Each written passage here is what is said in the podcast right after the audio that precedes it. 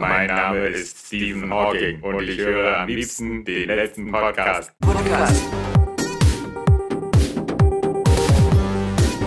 Live on Air.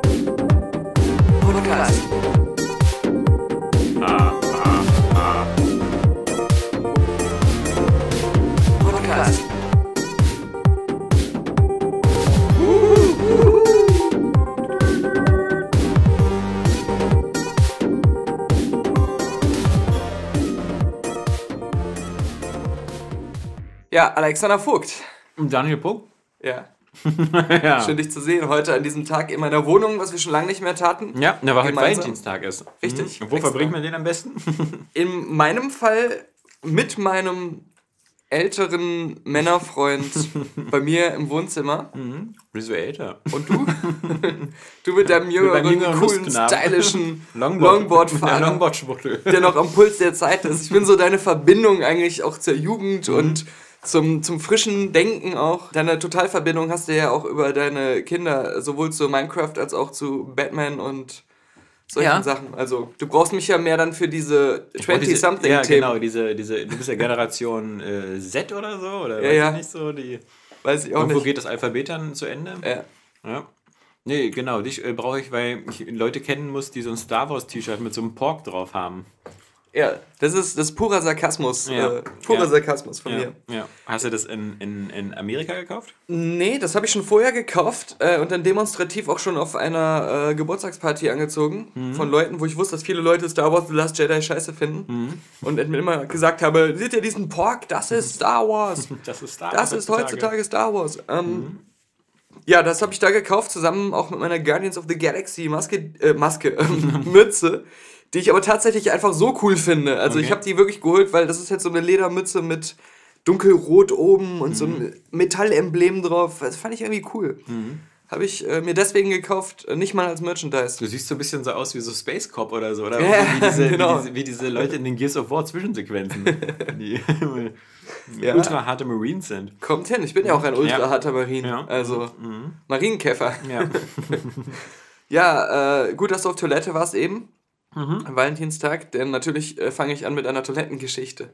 Na endlich. Darf ich dieses Mal? Du darfst. Ich habe es nämlich vor zwei Wochen, wollte ich sie erzählen. Und da habe ich es verboten? Ja, hast du, dann wolltest du ausnahmsweise mal ein Anfangsthema bringen, Ach so. worüber ich War mich noch besser. eine Stunde lang geärgert habe, weil ich dann dachte, oh Gott, wenn man schwach in den Podcast startet, bleibt der Podcast die ganze Zeit schwach. Und ähm, jetzt, ja, jetzt möchte ich äh, das nochmal, ich muss es hervorholen, warte einen Ja. Moment. Ach komm, ich fange mit was an. Da muss ich aber kurz nochmal aufstehen. Da muss der äh, Zuhörer Geduld haben und Ja. die Zuhörerin. Früher hätte der Daniel so eine Sachen rausgeschnitten, einfach um diesen Fluss des Podcasts am Laufen zu halten. Aber Erzähl jetzt, den Leuten einen Witz. jetzt, jetzt ist das alles nicht mehr, nicht mehr der. Jetzt sitze ich hier alleine.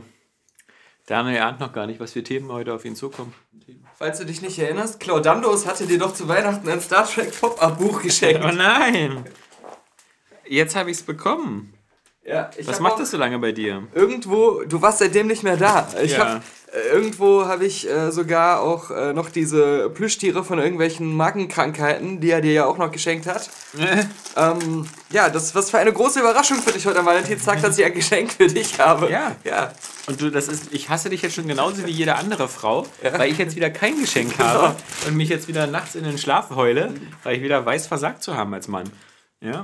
Äh, das ist aber zugegebenerweise so, das ist was, also das ist cool, das guckt man sich 15 Minuten an, dann nie mehr, aber Ja. 15 Minuten lang war dieses Aufklappbuch doch recht, also Wobei 15 Minuten war jetzt schon positive, also optimistische. ist nicht so lang das Buch, ne? Ja. Ganz viele Tribbles. Ja. Ich weiß noch, solche Aufklapp-Pop-Up-Bücher mit so Pappfigürchen, die dann hervorschnellen, wenn man das Buch öffnet. Die habe ich immer gut und gerne in der Kinderabteilung der, der Hürter Stadtbücherei mir früher angeguckt, als ich in Maxis Alter war. Aber das ist Die waren natürlich so. sofort im Arsch, oder? Ja, die zweimal sind- angucken. Und genau das ist der Punkt, denn sie sind ja da schon gute 80 Jahre in dieser Hürter Stadtbücherei gewesen. Das heißt, äh, jedes Kind, das vorbeigekommen ist, hat sich da schon so ein Raumschiff oder so ein, so ein Dinosaurier mit nach Hause genommen. Und ich sehe nur noch so komische Pappstelzen, die in der Luft hängen. Siehst du, ich bin schon bei meinem Lieblingsmotiv angekommen, bei Deep Space Nine. Ja. Ja? Hast du Discovery weitergeguckt? Nach noch nicht. Hast du dich schon spoilern lassen? Nee, bei Golem habe ich gelesen, die verflixte 13. Folge. Ja, und die habe ich, hab ich mir den Spoilerbericht von Golem über diese, äh, den Abschluss der Serie äh, durchgelesen. Also der ersten Staffel meinst du, oder? Der ersten Staffel und man muss sagen, so wie das endet, können sie auch gleich äh, in Staffel 2 wie eine neue Serie angehen. Also ah, wie Sturm, äh, es ist zwar nicht ganz die Theorie, die man immer hatte, äh, aber es ist so ein komischer Mischmasch, der nicht wirklich gut klingt. Ich muss auch noch selber gucken, aber äh, einige Figuren, die man sehr mag, Ja. von denen man sagen würde, das ist das Highlight der Serie, Achso, ich weiß gar nicht, wie du meinst, weil ich mag gewöhn da gar dich, keinen. gewöhn dich lieber an niemanden und äh, mach dir keine Hoffnung, dass, äh, Ja. Dass, dass das irgendwie ja, Keine Ahnung, ich weiß echt nicht, wen du meinst, weil so richtig mögen tue ich da niemanden. ein toller Ort im Star Trek-Kanon ist. Ja, ja, ja, ich weiß auch nicht. Nee. Ja, das, das Aber es ist gut zu wissen, dass die 13. Folge jetzt erstmal Schluss ist. Aber dann habe ich nicht mehr so viel, noch zwei, drei Folgen und dann kann ich sagen, ich habe die komplette erste Staffel geguckt. uh, Naja, ich denke mal, so ein bisschen ist das aber auch wieder so dieser Versuch, so Game of Thrones wieder zu imitieren, war. Also, ähm, Ja, das versucht Star Wars ja bald auch. Die haben ja dann irgendwie diese Ja. Game of Thrones äh, Showrunner Ja. äh, für die, äh, noch eine Star Wars Trilogie. Also jetzt Nicht die, nicht die, nicht die Ryan genau. Johnson. Also wir haben jetzt schon zwei, also sechs Wir Filme, haben sechs Filme schon mal in der Pipeline. in der Pipeline zusätzlich zu Episode 9 und Mhm. dem Solo-Film, der jetzt auch bald uns nochmal zeigt. ähm, Also acht. ja, und dann gut, sind sie, ähm, werden sie ihrer, ihrer, ihrem Ruf gerecht, würde Ja, ich mal ich sagen. glaube, also, sie verhandeln auch gerade jetzt neuerdings schon wieder mit Activision und so, wegen den Mhm. äh, Lizenzrechten für Star Wars. gut, aber die sind ja gerade bei EA. Ja, eben. Mhm. Aber kann ja nicht schaden. Nee, aber wir werden sehen, Wäre äh, doch schön, einfach 20 Star Wars-Spiele im Jahr zu haben. wenn Disney, Disney bleiben würde, Mhm. dann verhandeln sie jetzt gerade mit 20 Mobile-Anbietern über irgendwelche Free-to-Play, Pay-to-Win-Spiele auf Basis von Star Wars, von denen es ja auch 10 gibt. ja.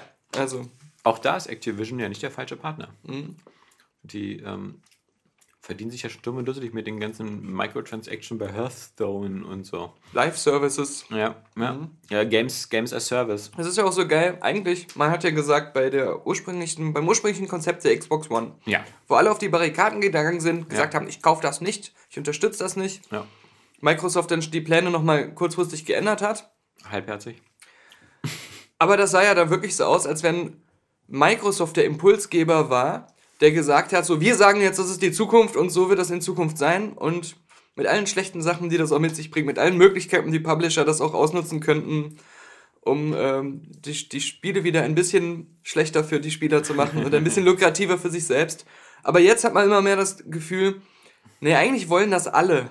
Ja. Microsoft war damit einfach nur so zu früh alleine. Ja, Aber ja. wenn sie sowas jetzt zum Beispiel heutzutage machen würden, dann würde das schon mehr ins Bild, ins Gesamtbild passen. Ja, mein, aber ich glaube, mein äh, sehr geehrter Herr Puck, das äh, war selbst damals schon äh, so äh, durchaus auch in der Presse durchgängig so die Erkenntnis, dass ähm, das langfristig das Ziel ist, so alles auf digitale Distribution hinzulegen, dass Microsoft bloß halt eben das Pech hatte, da so ein bisschen vorzubrechen und das eben nicht als, ähm, als Option darzustellen, sondern als Zwang. So nach dem Motto, ihr müsst alle Spiele digital aktivieren und sowas. Und ich glaube, damals schon jeder, und äh, mich möchte ich ja nicht ausschließen, hat damals schon gesagt, ähm, Sony will das am liebsten auch gleich morgen so haben. Ich glaube, wir haben Aber- beide das sogar gesagt, Ja, ja, genau. äh, schon direkt. Ja. Ja. Und, aber ich meine, jetzt haben sie natürlich den etwas kundenfreundlicheren Weg gelebt, weil also dieses, äh, dieses ähm, Xbox Games Abo da, das ist ja so vom Preis-Leistungs-Verhältnis keine schlechte Sache. Nee, das, äh, solange das auch von Microsoft selbst so ausgeht, äh, Ja. auch als Verzweiflungstat. Ja. Nur, ähm, wenn das auf lange Sicht sowas sich etablieren würde als Standard, dann Mhm. würden wir wieder in die Richtung gehen, glaube ich, die jetzt gerade Netflix einschlägt. Ja. Mit den vielen teuer beworbenen, aber nicht wirklich so guten äh, Nee. Sachen, nur damit der Service weiter gefüllt wird mit Äh, frischen ja. Inhalten. Aber ich glaube, der Unterschied ist so ein bisschen, dass ähm, die, die, die AAA-Spiele, also die mit den großen Budgets oder so, schon bei den Computerspielen eigentlich seit Jahren die seelenlosen großen Ja. Produktionen sind. Und sowieso kaum künstlerischen Anspruch haben. Also vielleicht, äh, ja, wir Ubisoft da so ein bisschen ausklammern. Ja, aber, Ubisoft sagt ja, ja. gerade, Ja. Anstatt ja. neue Assassin's Creed Spiele zu machen, wollen wir lieber innerhalb eines schon veröffentlichten Spiels weiter mit kontinuierlichen Inhalten und so ähm, äh, diese Route, also auch wieder mehr das Service als einzelnes Spiel als Fokus haben. Ja, aber das geht ja auch gut auf, glaube ich, so bei Rainbow Six und, und äh, mit Abstrichen hier bei The Division und sowas. Mhm. Ähm, mag ja sein. Nee, aber ich meine jetzt, also jetzt ähm, ist es natürlich äh, ähm, so, dass, dass wenn du jetzt sagst, irgendwie, äh, die, die haben jetzt so ein Xbox Live Games Abo und da sind dann die nächsten Halos und sowas sowieso ja auch von vornherein gleich mit drin und damit sichern die halt eben auch so eine Großproduktion, dann ist das, glaube ich, ähm, für den Spieler nicht so, nicht so ein schlimmer Nachteil, weil die groß teuren 100 Millionen Dollar Spiele, die werden halt immer genauso seelenlos sein. Ähm, und das kann sogar ein Vorteil sein, äh, wenn, aber das wird es nicht sein, weil die dadurch auf irgendwelche Einnahmen verzichten müssten. Aber wenn sie so dieses Netflix-System sich durchsetzt, dann könnte man vielleicht auch sagen, dass die Spiele, die innerhalb dieses Systems erscheinen, vielleicht auch nicht mehr so angewiesen sind auf 10.000 Monetarisierungsarten, also auf Lootboxen und sonst was. Das Gegenteil wird passieren. Das Gegenteil wird passieren, vermutlich, weil dieses äh, Flatrate-System Ja. nicht kostendeckend ist, wenn Ich mein, die erst recht noch was Das haben. ist Klar, ja jetzt schon Bei, bei Games with Gold. Ja. Denkst du, du kriegst dann mal eine Game of Die- the Year Edition? Ja, die Add-ons, ja. Nee, ja, also genau. wenn du ja. dann die Add-ons kaufst, die meistens noch genauso teuer sind Ja. wie bei Erscheinen, Wie beim Launch. hast du fast mehr bezahlt, als wenn du im äh, Saturn irgendwie in der Spielepyramide die Game of the Year Edition physisch gekauft hättest, wo diese Inhalte schon drin sind. Also Mhm. Ja. das äh, ist ähm, Ich weiß, ich weiß. Egal. Aber sieh mal, es kommen immer noch irgendwie auch äh, gute Sachen. Ähm, Red Dead Redemption 2, was ja nun gerade verschoben worden ist, da, da bin ich einfach so gespannt drauf, ob sie das erste Spiel sind, was es schafft, so dieses äh, äh, PUBG, also dieses Player Unknowns Battleground, äh, in, so eine, in, so eine, in so eine richtig geile technische Verkleidung zu stecken. Mhm. Weil ich meine, klar, dass da nicht 100 äh, ähm, Cowboys äh, vom Flugzeug abspringen. Aber ich glaube, diese Idee so mit Da 100 steigt Leuten... aus dem Zug aus. Ja, so Westworld-mäßig. Ja, ja, genau. Ähm, das ne, werden, glaube ich, schon kleinere Areale sein. Aber man weiß ja schon von GTA 5, finde ich, mit welchem immer Besessenheit die in die Details gehen. Und, und so eine hochdetaillierte, technisch anspruchsvolle, geile Westernwelt, wo du dann einfach so ähm, dich da mit 100 anderen Leuten da ums Überleben kämpfst, ähm, könnte schon interessant sein. Ich finde auch, äh, finde auch bei Rockstar, Ich finde auch sagen. ich finde auch sagen bei Rockstar, Ja. ähm, die haben ja da äh, GTA 5 als ähm, neue Version für die äh, Ja. damals da noch neuen Next-Gen-Konsolen und den PC dann nachträglich noch veröffentlicht, Jahre später. Mhm. Und das Geile war, einerseits als User der alten Version hatte ich nicht das Gefühl, ich muss mir die jetzt kaufen Ja. und ich würde jetzt groß was verpassen oder ich wurde jetzt irgendwie verarscht, dass ich hier so eine kaputte Fassung gekauft habe, sondern ich hatte immer noch das Gefühl, ich habe für mein Geld was bekommen und das, der Rest jetzt optional für neue Käufer oder wer die bessere Grafik nochmal will. Aber dann war es wieder cool, dass es halt nicht nur so ein Port war, sondern du auf einmal noch so Sachen wie diesen Ego-Shooter-Modus oder so hattest. Also, dass sie sich immer auch Gedanken machen, was wäre noch cool für ein Feature, was wir in dieser Art von Spiel vorher noch nicht hatten. Und da habe ich das Gefühl halt, ähm, andere Hersteller machen das halt nicht. Also, Und ja, das Grad an technischer Feinschliff war halt eben krass, Mhm. wenn du dir, glaube ich, sowas wie Saints Row 4 ist, glaube ich, auch noch für die alte Konsolengeneration erschienen und dann eben auch für die neue. Äh, und, und das sieht halt fast überall gleich aus. Ähm, und da, da waren die schon ein bisschen, ein bisschen krasser dran. Und wie gesagt, ich glaube, dieser, ähm, wie tief die Details bei GTA 5 teilweise gegangen sind, hat man teilweise erst Jahre später in irgendwelchen YouTube-Videos gesehen. Also ob das hier wieder so mit der Benzinanzeige im Cockpit des Autos ist, die richtig äh, übereinstimmt oder so. Und deswegen bin ich schon wirklich ähm, gespannt, was sie, was sie bei dem, bei dem Titel raushauen werden, der ja von Anfang an für diese Konsolengeneration gemacht worden ist. es gibt auch Situationen, da hast du bei Rockstar arbeiten unheimlich fähige Leute. Ja. Aber stell dir vor, du hast ein Flugzeug voll unheimlich fähiger Klempner. Ja. Also ganz viele Mario Marios und Mario Luigis. Ja. Luigi Marios. Ähm, und, und die Toilette ist kaputt. Ja. Und denkst du, dieses Flugzeug wäre äh, auf die Klempner zugegangen, hätte gesagt, hey, einer von euch 84 Klempnern, könnt ihr die, die Toilette reparieren? Sie haben es sogar selber angeboten, aber nein, Ist das dieses russische Flugzeug, was abgestürzt ist? womöglich. Aber auf jeden Fall, die die, die, die Luftfahrtbehördenverordnung besagt, nein, die mussten notlanden. Die defekte Toilette, damit konnten sie nicht wahrscheinlich ihren halbstündigen Flug von Oslo nach Berlin oder so. So von Berlin nach Ja, Potsdam. genau. Konnten sie nicht äh, vollenden. Sie mussten notlanden. Von Tegel nach Schönefeld. Äh, ja, das. unvorstellbar. Beliebter Kurzstreckenflug. Kurzstreckenflug. Hm, Kurzstreckenflug. Deswegen musste die Toilette repariert werden. ja, und dann gab es natürlich noch den Mann, wir müssen ja, das, das Podcast Bullshit-Bingo muss ausgefüllt werden. Ja. Viele Leute spielen das, also hören unseren Podcast auch in Gruppen von 30, 100, 200 Leuten. 200 Rentnern Ja. in Reisebussen Ja. und äh, haben Bingo-Karten und streichen dann sofort, wenn sie irgendwelche Wörter hören. Und das ist natürlich Toilette, Code. ja. Reisebusfahrer kennen das ja am ehesten, dass da oft die Toiletten gesperrt sind. Ja, stimmt. Was denen ja nicht so peinlich ist, weil die sagen, notfalls können wir ja anhalten. Genau, ja. Ja. Aber den Busfahrern ist es meistens zu doof, äh, die scheiß Chemotoilette da ähm, auszulernen. Und deswegen.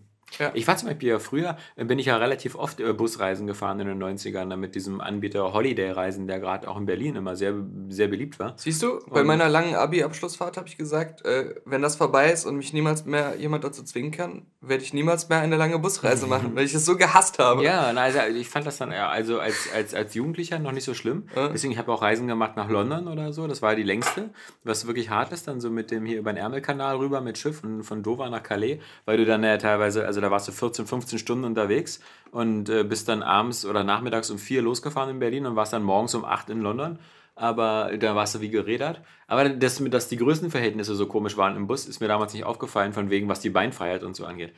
Aber was ich nur sagen wollte, damals war das noch so, dass bei diesen Strecken halt irgendwie auch mindestens immer zwei Leute im Bus waren, der Busfahrer und noch so eine Art äh, Assistent. Und der Assistent, da gab es dann immer noch irgendwie, weißt du, so, man hatte das Gefühl, es gab da noch warme Würstchen, Wiener an Bord und so. Und es gab eine funktionierende Toilette.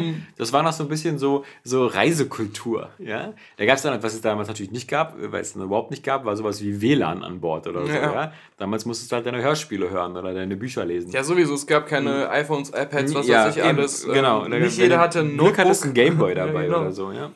Und, ähm, ja, das aber, ähm, Aber heutzutage hast du doch so Bussen oft so, dass nur der Busfahrer alleine ist und der spricht kein. Deutsch. Ja.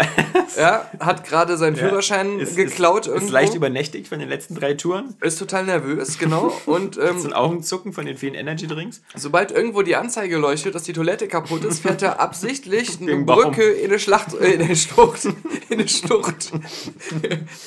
In eine Schlacht wäre aber auch gut. Ja. Diese Busfahrt ist verloren. Ich schließe mich jetzt den Freiheitskämpfern in der Ukraine an und fahre dahin. Seid ihr alle dabei? Nein, egal.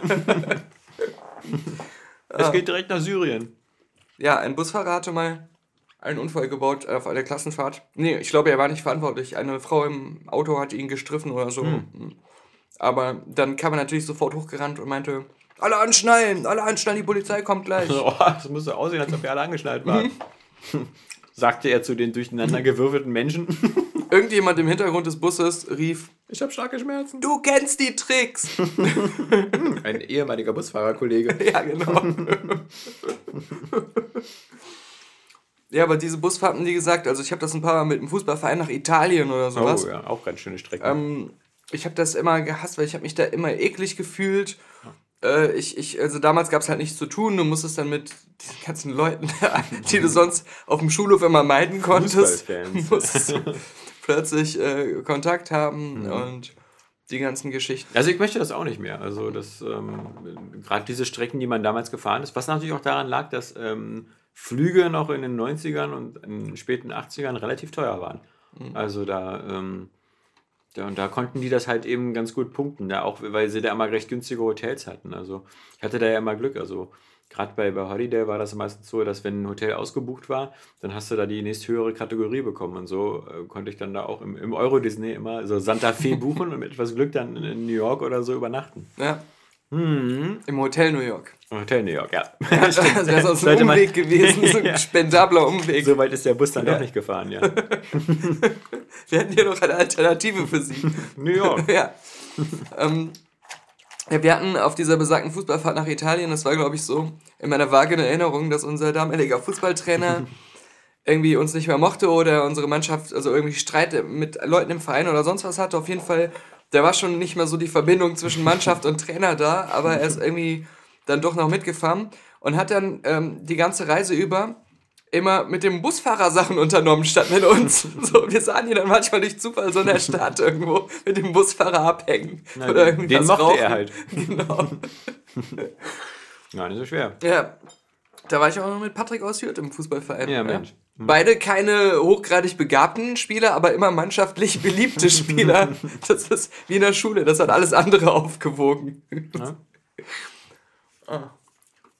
Aber denkst du ja nicht, ich hatte nur eine Klo-Geschichte. Nein, nein, also Das ist eine aktuelle Klo-News, die gerade reinkam. frisch aus der Druckerpresse. Wir haben eine Klo-Eilmeldung. Genau, wie gerade auf unserem Klopapierdrucker kommt. Es muss eine Qual sein. Ausrufezeichen, weißt du, mit diesen express-typischen emotionalen Einordnungen, bevor der Artikel überhaupt Ja, beginnt, damit du weißt, wie du es selber einzuordnen hast. schaffen sie es sogar, ein Ausrufezeichen noch vor einen Doppelpunkt zu quetschen. ähm, ja, das, das, äh, das, das, geht, das geht natürlich nicht. Es muss eine Qual sein, denn ein Mann geht seit 26 Tagen nicht aufs Klo. Ach, das ist doch eine Lüge. Jetzt- das geht doch. Ich möchte, kommt- ich möchte einen Arzt haben. Hier der Rekord, ich weiß nicht, ob das der Weltrekord ist oder der Rekord auf dieser einen Polizeiwache, wo es sich zugetragen hat oder zuträgt. Ähm, der ist, glaube ich, schon bei 27 Tagen. Nee, nee, das stimmt nicht. 23 Tage. Ich hätte gerne eine zweite Meinung von einem Arzt. Der ist schon drei Tage über den Rekord drüber. Aber jetzt rate mal, warum. Was heißt denn das jetzt überhaupt? Nur groß nicht oder auch nicht klein? Oder?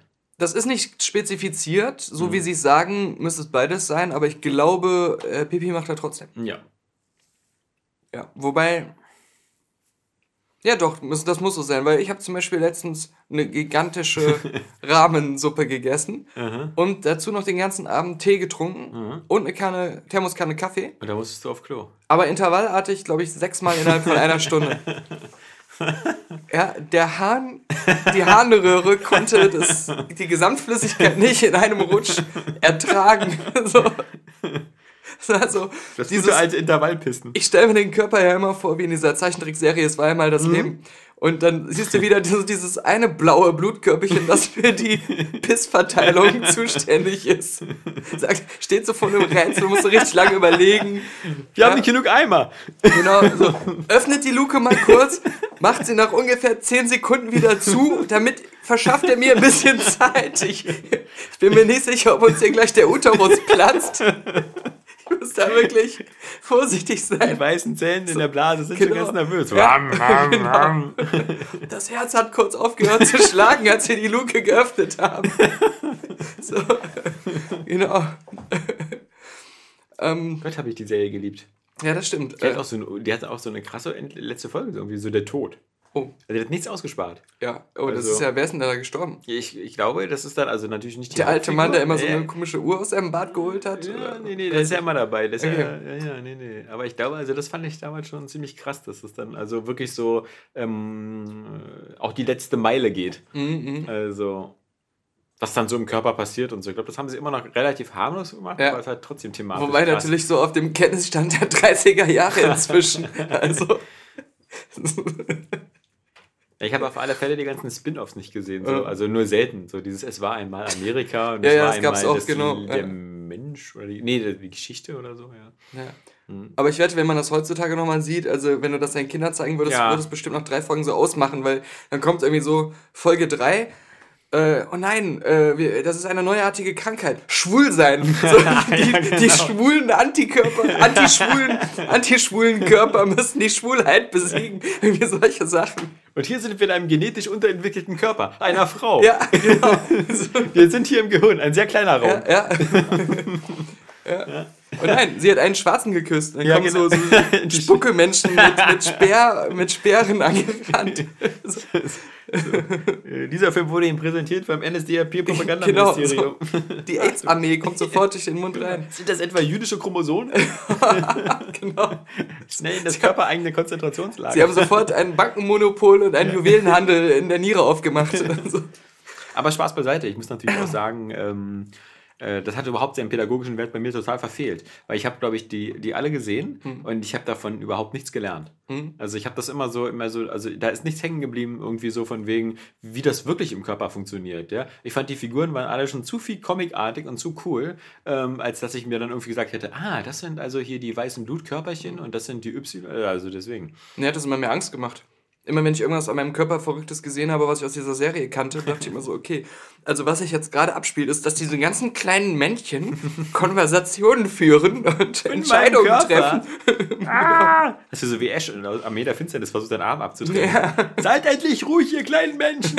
So, Ich genau. kann eure Stimme nicht mehr hören. Boah, da bin ich ja froh, dass ich nie irgendwie eine äh, gröbere Verletzung an meinem Penis hatte, sonst äh, hätte ich mir den abgetrennt. ja. Aber wie sind wir erst darauf gekommen? Weiß ich nicht. Bist du der. Nee, genau. wa- Was, was, es gibt sogar einen Hashtag für diesen Typen, der 26 Tage nicht ähm, auf Toilette war. No shit. Nee, Pooh Watch. Es geht nicht um Winnie der Pooh, sondern um, dass, dass er nicht kackt. Und also es geht wohl doch ums Kacken. Aber warum? Warum sollte jemand im Gefängnis sein und nicht kacken wollen, Alex? Es wird dir leicht fallen, dies zu beantworten als alter Knacki. Als, ja, wollte ich gerade sagen, wie kommst du darauf? Also ich äh, als, als äh, Kacke-Verzögerer oder so? Oder als jemand, der früher, du hast ja gesagt, du hast oft Busreisen gemacht. Ja. Dürfte ich vorsichtig nachfragen, ob dies äh, aus ähm, Vergnügen war zu, oder zu geschäftlichen Zwecken, etwa um in deinem Arsch Sachen zu schmuggeln über irgendwelche Landesgrenzen? Ja, vom äh, Disneyland wieder nach Berlin. Das ist so für, für Mickey Mouse. Ja, nein, der, der hat irgendwas Drogen, der Verdacht des Drogenschmuggels, aber solange sie ja nicht, solange er nicht scheißt, können sie nicht beweisen, dass er diese Drogen hat. Was, was für ein großartiger Bullshit. Haben die noch nie eine Darmspiegelung oder so gemacht? Also, ähm, Haben, haben die einem noch nie Abführmittel ins Essen getan? ja, also wirklich. Als Ja. ob der menschliche Körper bei denen im Knast plötzlich so das große Mysterium ist. Der Mann weigert sich zu scheißen, wir können nichts machen. Ja. Mhm. Ja, wir sind absolut hilflos. Ja? Hier wieder ein Video, wie er seine eine können auch keine Computerkommunikation, Genau. Chemo, nee, Topo, ne, du weißt, was ich meine, so ein CT. Der muss Chemotherapie machen, so zur Strafe. Nee, aber genau, also ähm, äh, hier zeigen wir live, wie er seine tägliche Fritte als Mahl Mahlzeit bekommt. soll. Wenn sie clever werden, würden sie mir immer schön einen Fünf-Sterne-Koch. Vielleicht ist es auch wirklich einer, der keine so Droge im natürliche Arsch hat. Ab Abführmittel immer so. Hier gibt es wieder Pflaumenkompott für dich. Pflaume satt, guten Appetit. Und sie versuchen noch die Psy auf die Psyche anzuspielen, indem sie die ganze Zelle vollgehangen haben zeigen. mit Menschen beim Scheißen. Ja. So Videos so. von Two Girls One Cup. Der muss die ganze Zeit immer äh, Human Centipede gucken. Na? Auch schon Bock? Aber ich meine, der muss ja 26 Tage, der muss auch der Bauch wehtun. Ein bisschen, ja. Es hat auch ein Arzt, ein Experte gesagt. ähm, Ein sogenannter Experte. ist bestimmt jemand, der so professionell so Leute betreut, die sowas für Olympia machen oder so. Ja. so der hat ähm, gesagt, ja, das ist eine unheimliche Qual, das Ja. tut weh. Also dem muss man doch einmal nur kräftig auf den Bauch hauen mit Ja. einem Polizeistock oder so.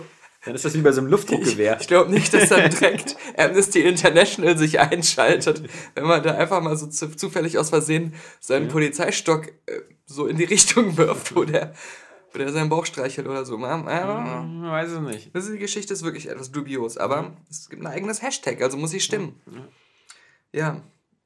Es ist ja auch so, also ich möchte da nicht ins Detail gehen, weil das zu eklig ist, aber normalerweise weißt du ja auch so, ähm, ich denke mal so, das wird ja dann auch immer härter.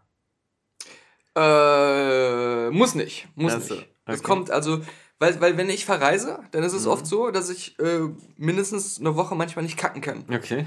Und aber dann muss ich ja im Prinzip, wenn ich dann doch kacke, alles auskacken, was ich in der Zeit angehäuft habe. Ja. Und das ist aber dann meistens nicht hart. Siehst du, und das ist eben das, was äh, es war einmal der Mensch leider nicht gezeigt Stimmt. wie, das, wie das da unten so genau abgeht. Ja, da, äh, so die, die, die Kackzellen haben Ja. sie nicht gezeigt. Ja. Das hätte jede Folge South Park gemacht. Aber ich glaube halt, wenn du zum Beispiel nichts trinken würdest in der Ja. Zeit, dann, weil die Verhärtung kommt ja durch die Austrocknung. Mhm. Ähm, das, äh, siehst du, wir sind eigentlich. Ja. Weißt du, unser, unser Podcast, unser, unser Einzelpodcast-Projekt mit dem Movie Deathmatch Ja. fing an mit einer Unterhaltung, auch der letzte Podcast fing an mit einer Unterhaltung über Proktologen. Ja. Der Gag, der uns kürzlich geklaut wurde. Ja. Und inzwischen sind wir selber Ja. durch die wöchentliche Beschäftigung mit dem Thema Scheißen, Ja. Arsch und sowas also- zu richtigen Experten Ama- geworden, habe ich also den Eindruck. Amateurproktologen geworden. Das letzte ähm, Procto-Wiki oder so Mhm. müsste bald, äh, müssten wir bald mal eröffnen. Der Also, letzte Stuhlgang. der, letzte Sch der letzte Scheiß. Aber man, äh, das, also, apropos der letzte Scheiß, das hat dich auch nicht interessiert, das hast du auch nicht geguckt, oder? Stefan Rapps Sendung da. Nee. Irgendwie das neue Ding dicke oder Ding so? oder das dicke Ding. keine Ahnung. Aber was heißt denn Stefan Raabs Sendung? Das produziert er ja nur, Ja. wa? Er ist ja nicht mal da mehr Moderator. Grund genug für die Boulevardmedien zu schreiben. Ja. Stefan Raps neue Sendung. Ja, ja, ja. hab Vor Aufregung hat er 27 Tage nicht geschissen. Hier der Es Hashtag. muss, äh, es muss, muss irre Qualen gewesen genau. sein. Ich gucke auch im Gegensatz zu meiner Frau nicht Olympia. Also, Okay. obwohl ähm, Sabrina das immer total jetzt mit Leidenschaft verfolgt, aber keine Ahnung. Also, Ja gut, aber sie ist ja im Gegensatz zu dir auch eine Sportskanone, oder hast du Ja. hast du es noch weiter durchgezogen? ähm, wie bitte? Deinen Sport? Kann ich verstanden. Also, Deinen wöchentlichen, ja, also Olympia. täglichen Sport? Mhm. Nee, Olympia ähm, habe ich als Kind oft ähm, nebenbei geguckt, Mhm. um eine Ausrede zu haben, andere Sachen nicht zu tun, weil das einfach so lief im Fernsehen. Mhm. Und äh, ich immer Fernsehen geguckt habe, egal was, äh, Hauptsache das Ding war an. Also, aber ich kann mich nicht so, äh, genau wie vier Schanzentournee. Oh Gott. Das war immer so am Wochenende, morgens früh oft. Mhm. Da ist man gerade so wach geworden, lag dann da und äh, irgendjemand hat das angemacht, dann hat man sich nicht getraut umzuschalten und dann hat man das über sich ergehen lassen, 16 Stunden lang, äh, um nur um dann in der Schule zu sagen, so, habt ihr auch gesehen, Adam Malisch, wie weit er gesprungen ist? Ja, also das ist ja der letzte Podcast, ne? Ja, ja. Klo, Scheiße und Sportfachsimpel allein. Aber Olympia, ja, äh, schön, dass du. Ja, ich ich gucke mir immer nur den Medaillenspiegel an. Und noch ist Deutschland ja vorne, aber das ist ja wieder nach 30 von 116 en Entscheidungen. Ich, ich, ich bleibe immer gedanklich so lange an so anderen Fragestellungen hängen. Zum Beispiel, ich gucke mir mal Biathlon an und denke mir so, was ist das für eine bizarre Mischung aus, aus Skifahren und Schießen? Ich meine, warum gibt es denn nicht eine Mischung aus Marathon und Schießen? Dass die Leute 43 Kilometer Marathon laufen und danach mit einem Maschinengewehr auf ein Ziel ballern. Also, also ich meine, keine andere Sportart so, äh, kommt so auf die Idee, so lass mal so und dann schießen. Also ich kann es ja verstehen, wenn sowas wie Bogenschießen oder Schießen als Einzeldisziplin existiert. Aber diese komische, bizarre Mischung aus, lass mal, wäre so wie, als ob die bei der Formel 1 zwei Runden fahren, dann alle in die Boxengasse müssen und dann mit einer Pistole auf ein Ziel schießen und dann wieder weiterfahren. Verständlich wäre, wenn sie am Ende einfach äh, Players Unknowns Battlegrounds machen würden, Ja. dass sie ja aufeinander schießen. Genau. So. Mit, mit Paintball. Ja, wer schneller im Wald ist, der kann sich besser verstecken. Da hast du eine Motivation, durch den Parcours zu fahren schnell. Und am Ende ist es dann einfach so, es gibt, es kann nur einen geben. Ja. Ja, aber das, das stimmt, da hast du recht. Also, Ich habe übrigens dieses äh, äh, Kingdom Come Deliverance angefangen und so. Das ist ähm, Gut. Doch, ähm, naja. Ja, also die, die Mittelalter, das ist, eine, das ist halt so auf Hardcore-Mittelalter-Simulation gemacht. Also das, diese ganze, das ist ja in Böhmen da in der Nähe von Prag, diese, diese Gegend. wie Mountain Blade. Nee, Oder wie das ja, heißt. nicht ganz, ganz so trocken, aber es erinnert vielleicht auch so ein bisschen so an Gothic, aber leider erinnert es mich auch ziemlich stark an Thief. Und zwar von der Steuerung her, weißt du? Ich weiß nicht, ob du Mm. das erinnerst. Die Steuerung von Thief war immer so extrem träge und schwammig. Ja, Äh, und auch ja. das Kampfsystem, gerade bei den ersten beiden Looking Glass-Titeln, war so: Ja. äh, kämpf am besten lieber nicht. also, wenn einer ein Schwert zieht, Also- geh woanders hin. Sobald du dein Schwert gezogen Ja, hast war- oder dein. Knüppel, Ja, das ist ja auch. nee, war es meistens halt auch so, genau, Ja. kämpf nur von hinten wie ein Ehrenmann, Ja. wenn der andere dich noch nicht gesehen Ja. hat. Ähm, aber es ist ja auch so, sobald du die Schlaganimation siehst, wirst du wieder daran erinnert, ach ja, ich bin ein Playmobil-Männchen. Mhm. Ja. Das ist ein Playmobil-Lizenzspiel. Also meistens war bei Thief das so, dass ähm, äh, äh, Schwertziehen dieselbe Funktion hatte wie ein Quicksave-Laden. Also, also, Ja, und später, also irgendwie ab Level 3 oder so, musstest du im ersten Jahr auch Mhm. ähm, kämpfen, weil dann diese Zombies kamen, ja, ja, die. Mhm. unbesiegbar waren, außer mit Weihwasser, was aber extrem selten und teuer Ja. war. Und du, die sind immer wieder aufgestanden. Oder diese Roboter, wo man hinten die Kerze auspusten Ja, musste ja, mit ja, einem ja, Wasserfall. Genau. Deswegen habe ich dann irgendwann auch nur noch immer wieder die erste Mission gespielt, die am Ja, meisten ja, ja. Spaß gemacht hat. Die Demo-Mission. Nee, und ich meine, so, das, das hat so ein bisschen dieses Spiel auch, diese Jankiness, so in, das, das Kampfsystem, was so irgendwie gedacht komplex ist, so mit von unten schlagen, von links schlagen, von rechts schlagen, aber wo du dich immer völlig unterpowered fühlst, weil alles so träge und langsam ist. Und wenn du so diese Greifanimation, was du so kennst du von Skyrim und Oblivion, du gehst irgendwo rein, da liegen fünf Äpfel, drückst du ganz schnell einfach so A, A, A und dann nimmt er die einfach alle weg. Und da kommt dann so eine, erstmal erkennt das nicht, manchmal kommt dann so die Hand und nimmt es und so, das wirkt alles so ein bisschen unfertig, aber was halt ganz cool ist und da, da gehen sie wieder auch in die Richtung Thief, finde ich, ist halt, oder Gothic, diese, diese Weltsimulation, also so mit Tagezeiten, dass die alle ihren Jobs nachgehen, da hin und her laufen und deswegen, also ich bin auch ein bisschen hin und her gerissen. Am Anfang dachte ich erst, was soll denn der Scheiß? Ich wollte so äh, aufhören zu spielen nach einer Stunde, auf Speichern gehen und dann sagt er mir, hier dir fehlt so ein bestimmter Schnaps und ähm, dann habe ich gesehen, ah, okay, der kostet ja ganz viel. äh, was ich nicht wusste, ist A, dass man ein bisschen später drei Flaschen davon geschenkt bekommt und B, das steht in irgendeinem so Ladebildschirm, das Spiel speichert automatisch nach Questserfüllung und auch wenn du da rausgehst aus dem Spiel, aber diesen, diesen Schnaps brauchst du dafür, um sozusagen zusätzliche Speicherstände anzulegen was ich gar nicht brauche. Und du hast den aus Genuss getrunken. Nee, nee, gar nicht. Aber, aber das sind halt so, so, so Sachen da. Ja. Und ähm, es kommt halt darauf an, ob man es halt so mag, so wie äh, auch so dieses wieder mit Hungersimulation, dass du mhm. was essen musst. Wenn du verletzt bist, musst du wieder deine Blutung stillen und sowas. Und ich muss mal gucken, wie lange mich das, ob, ob das irgendwann anfängt, mich zu nerven, weil mich ja normalerweise so eine, so eine Sachen wie Abnutzung von Gegenständen oder, oder zu viel Simulation eher nervt. Und ich fand das zum Beispiel immer so gut, dass, und deswegen habe ich ja The Witcher 3 so geliebt, ist, dass die all diese nervigen Sachen eigentlich aus den ersten beiden Spielen rausgeschnitten haben. Also alles so, hey, du musst hier ganz stark aufpassen, was dein Stahlschwert und was dein Silberschwert und wann du das machst und mit den Tränken. Wenn du es auf normal gespielt hast bei The Witcher, das Schwert hat er automatisch ausgewählt, passend zum Gegner. Und ähm, du musstest da bis auf ganz wenige Ausnahmen niemals irgendwelche Öle auf dein Schwert schmieren oder so. Ähm, das war alles so ich schön gestreamlined so, worden. So ein Realismus oder auch so Sachen mit Abnutzung und dem ganzen Kram. Mhm. Finde ich eigentlich cool, aber es wurde halt selten oder nie, meines Wissens nach, so umgesetzt, wie es sein müsste. Zum Beispiel, dass es dann für alle gilt. Für alle NPCs. Ja. Nach dem exakt gleichen äh, Logik und ja. Prinzip wie bei dir. Mhm. Und niemand da irgendwelche Vorteile oder sonst was hat. Und die dann im, im Kampf zum Beispiel daraus Taktiken entwickeln kannst, dynamisch oder mhm. sowas. Das ist eigentlich das, äh, was ich will. Aber meistens äh, äh, entpuppt sich das ja am Ende dann doch als so eine arcadige Quatschmechanik, die mhm. eigentlich, wie du gesagt hast, dann nur nervt ja, ja. und dich nur ausbremst, aber spielerisch dir eigentlich keine wirkliche Tiefe bietet, außer nervig zu sein. Ja. ja. Also mal, mal gucken, aber es, es, es, äh, es schwankt auch so, finde ich so. Im, im, die, die manchen, manche Spielercharaktere, die sehen halt so ganz gut aus, aber wenn die dann so reden, äh, stimmt das fast nie überein mit der Lippensynchronität und so. Manchmal gibt es auch Aussetzer. Ähm, die Synchronisation an sich, die deutsche, ist ziemlich gelungen, mit ziemlich guten Sprechern. Und, und ich glaube, da ist auch so historisch viel. Aber dann machst du so das Menü auf, wo zum Beispiel so dein Inventar und sowas mhm. drin ist. Und das sieht aus noch wie aus dem PC-Spiel der 90er Jahre. So, also ganz komisch, so mit so Wappen und sowas. Das sieht so aus wie das erste Die Gilde oder so. Ja, ja. Ähm, alles ein bisschen, der Patrizier. Der Patrizier, ja, ja. Das die sind, Hanse. Ja, ja, so, so, so, so, ein bisschen da. Also da, da sind, ich meine, da sind so modernere Spiele schon, schon ein bisschen voraus. Mhm. Aber ja, ich fange besser gar nicht erst wieder von Fallout 4 an. Ja, weil ja, immer ich das spiele, dass ich, also. Ja, du benutzt ja schon Glitches und Cheats und sowas. Aber, aber wie sich, wie sich ähm, die, dieser Simulationsaspekt gerade in der Spielwelt, der Spielwelt an sich, äh, bei Bethesda so krass zurückentwickelt hat ja. Seit den Spielen aus der alten Engine und aber auch schon seit Skyrim auch. Skyrim mhm. war auch in vielerlei Hinsicht da, da noch was besser.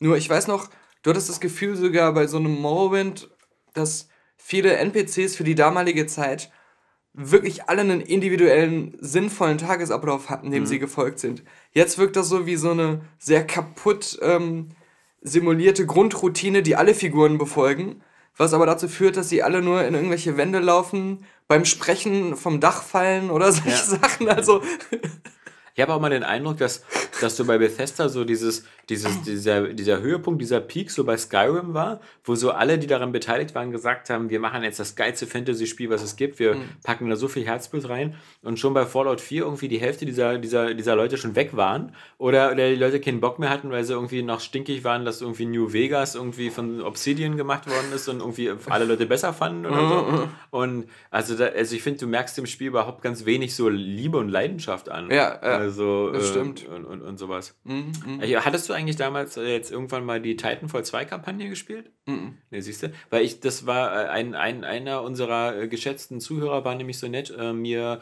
äh, für Xbox äh, die, so ein Origin EA Access heißt das ja. ja EA ja. Access ein Jahrespass zu schicken und cool. ähm, dann habe ich da äh, die meisten Spiele habe ich ja nur schon bis zum äh, alles was mich da interessiert hat schon mal gespielt oder was mich nicht interessiert hat nach einer Weile so wie Mass Effect Andromeda will ich auch nicht nochmal spielen.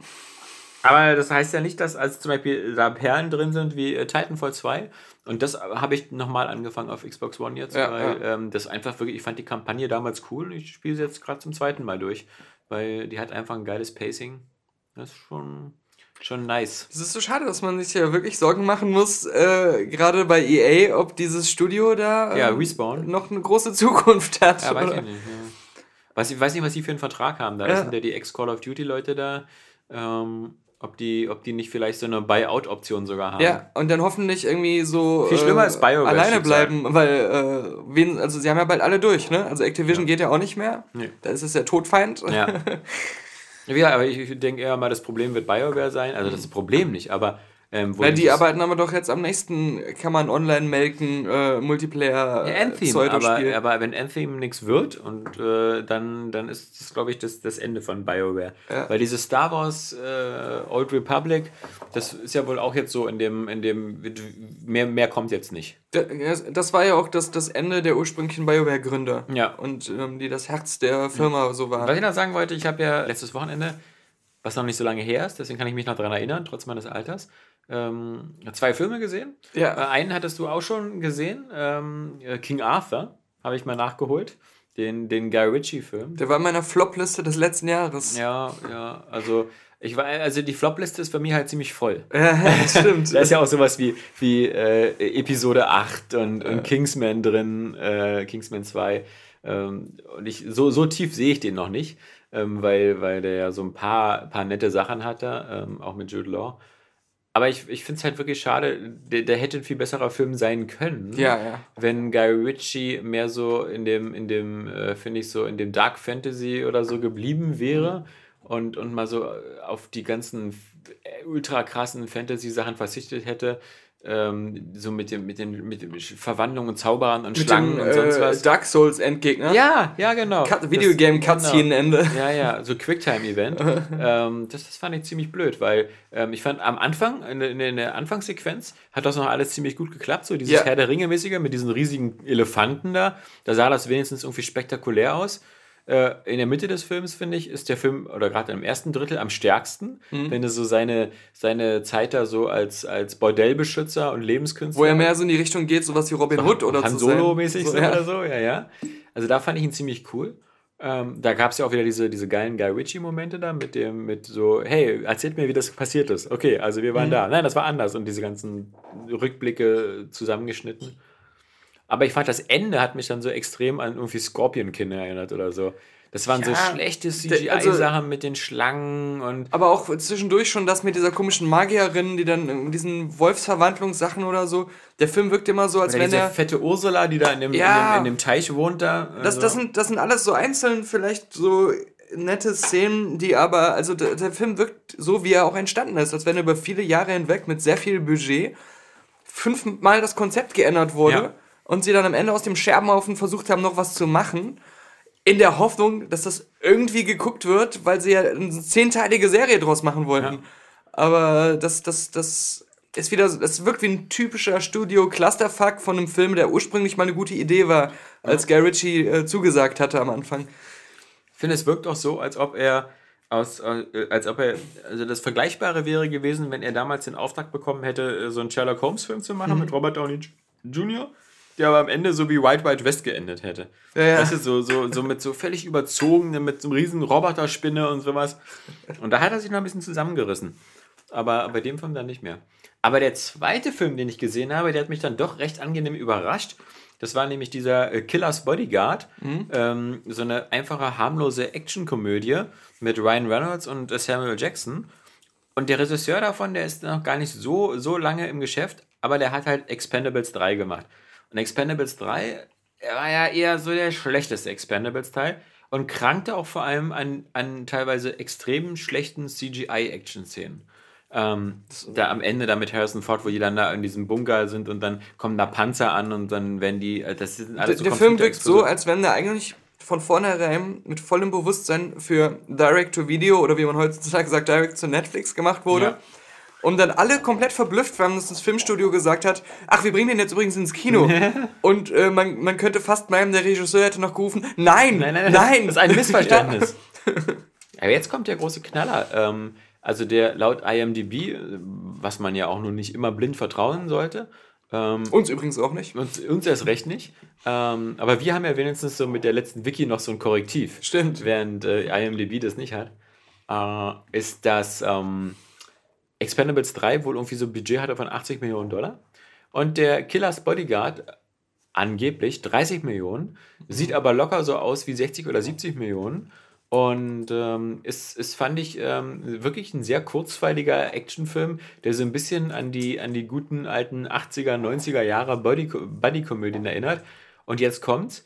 Ähm, mit so, mit so auch so einer gewissen äh, R-Rating-Orientierung. Äh, äh, also ich meine, es ist gerade bei Samuel Jackson so ein bisschen übertrieben, weil der irgendwie fast jedes zweite Wort bei ihm ist Motherfucker. Mhm. Ähm, aber okay. Ähm, der aber, und das fand ich besonders äh, erfrischend, ziemlich geile Action-Szenen hat. Und da fand ich zum Beispiel auch viel, viel witziger und spannender war als in John Wick, egal ob eins oder zwei und ähm, die da ziemlich geile Verfolgungsjagden haben, also mit Motorrädern, mit Autos, mit Booten in Amsterdam. Und alles so schön on Location und alles mit Stuntmen. Und, und da hast du vielleicht die ein oder andere ähm, CGI-Explosion mal gesehen, wenn du genau hingeguckt hast, aber im Großen und Ganzen ähm, war der echt, echt äh, cool. Und ähm, für mich war das, und das ist jetzt kein großes Lob, aber so als reiner Actionfilm war das der beste des letzten Jahres. Mhm. Ähm, das will halt überhaupt nichts heißen, weil das heißt, die Konkurrenz war sowas wie Fast and the Furious 8 oder Kingsman oder, oder die, die ganzen Comicfilme. Mhm. Ähm, aber so als, so als das, was man früher so als in der Zeit so von The Rock und Con Air und so als Actionfilm verstand, ähm, fand ich Killers Bodyguard echt ziemlich cool. Also kann ich nur empfehlen, wer so einen leicht äh, mainstreamig angehauchten Scheißgeschmack hat wie ich. Ähm, das Einzige, was ein bisschen gestört hat, es gibt eine Sache, die hätten sie komplett rausnehmen können. Die, die Grundprämisse ist ja, dass Ryan Reynolds so eine Art sehr aufrechter, netter Bodyguard ist, der zwar immer meistens böse Leute beschützt, aber das halt immer total professionell macht und dabei halt ähm, niemanden tötet. Während Samuel Jackson der arschkalte Motherfucker Profikiller ist, der immer sein Ziel immer trifft und, und krass jeden umbringt, aber halt immer nur die Bösen also umbringt. Also Ryan Reynolds ist irgendwie der Batman wie man ihn meistens kennt. Ja. Und Samuel Jackson ist der Batman von den von aktuellen DC Zack Snyder Filmen, genau. genau. Der jeden umbringt, aber nur die Bösen. äh, und und ähm, Ryan Reynolds findet sich dann in der Rolle wieder, eben den, den Samuel Jackson beschützen zu müssen und da zum internationalen Gerichtshof da in Genf oder so zu bringen. Das ist alles ganz cool. Das Einzige, was halt, es gibt zwei Sachen, die in dem Film so ein bisschen seltsam sind. Einmal, äh, Salma Hayek spielt da auch mit, ja. als Freundin von Samuel Jackson. Und die ist dann so völlig übertrieben, comicartig, so die, die Oberbitch-Schlampe, die da im Gefängnis alle fertig macht und auf ihn wartet und so. Aber dabei immer so ein ganz äh, krasses Mundwerk hat und nur rumflucht und so. Die ist so ein bisschen comichaft übertrieben, das, das hätte man nicht gebraucht. Und dann ist der Film so quasi zu Ende und dann kommt nochmal eine Action-Szene und das ist so, äh, da sind die vor dem, vor, vor dem Gericht und ähm, dann macht der Bösewicht ähm, so einen Plan B und ich will das jetzt nicht zu sehr spoilern, aber wer den Film gesehen hat, dieser Plan B ist leider doch zu nah an realen Ereignissen der letzten ein, zwei Jahre. Und das wundert mich halt, mhm. weil der Film ja wohl vermutlich auch erst so im letzten Jahr abgedreht worden ist dass die sowas drin gelassen haben, wo man wirklich sagen muss, so im Kino so too soon. Ähm, das, das fand ich dann schon, schon erstaunlich. Also das war so, als ob du irgendwie nach 9-11 so einen Actionfilm hättest, wo irgendwie ein Hochhaus explodiert. Ja, ja, ja. Äh, oder wo, wo, Flugzeuge in ein Hochhaus, also schon Was sie so. sich selbst bei Spider-Man dann nicht gewagt haben, überhaupt zu zeigen, ja, die, die, Twin, die, Towers. Twin Towers. Genau. Obwohl dann nicht irgendwie was rein explodiert Eben. ist und so.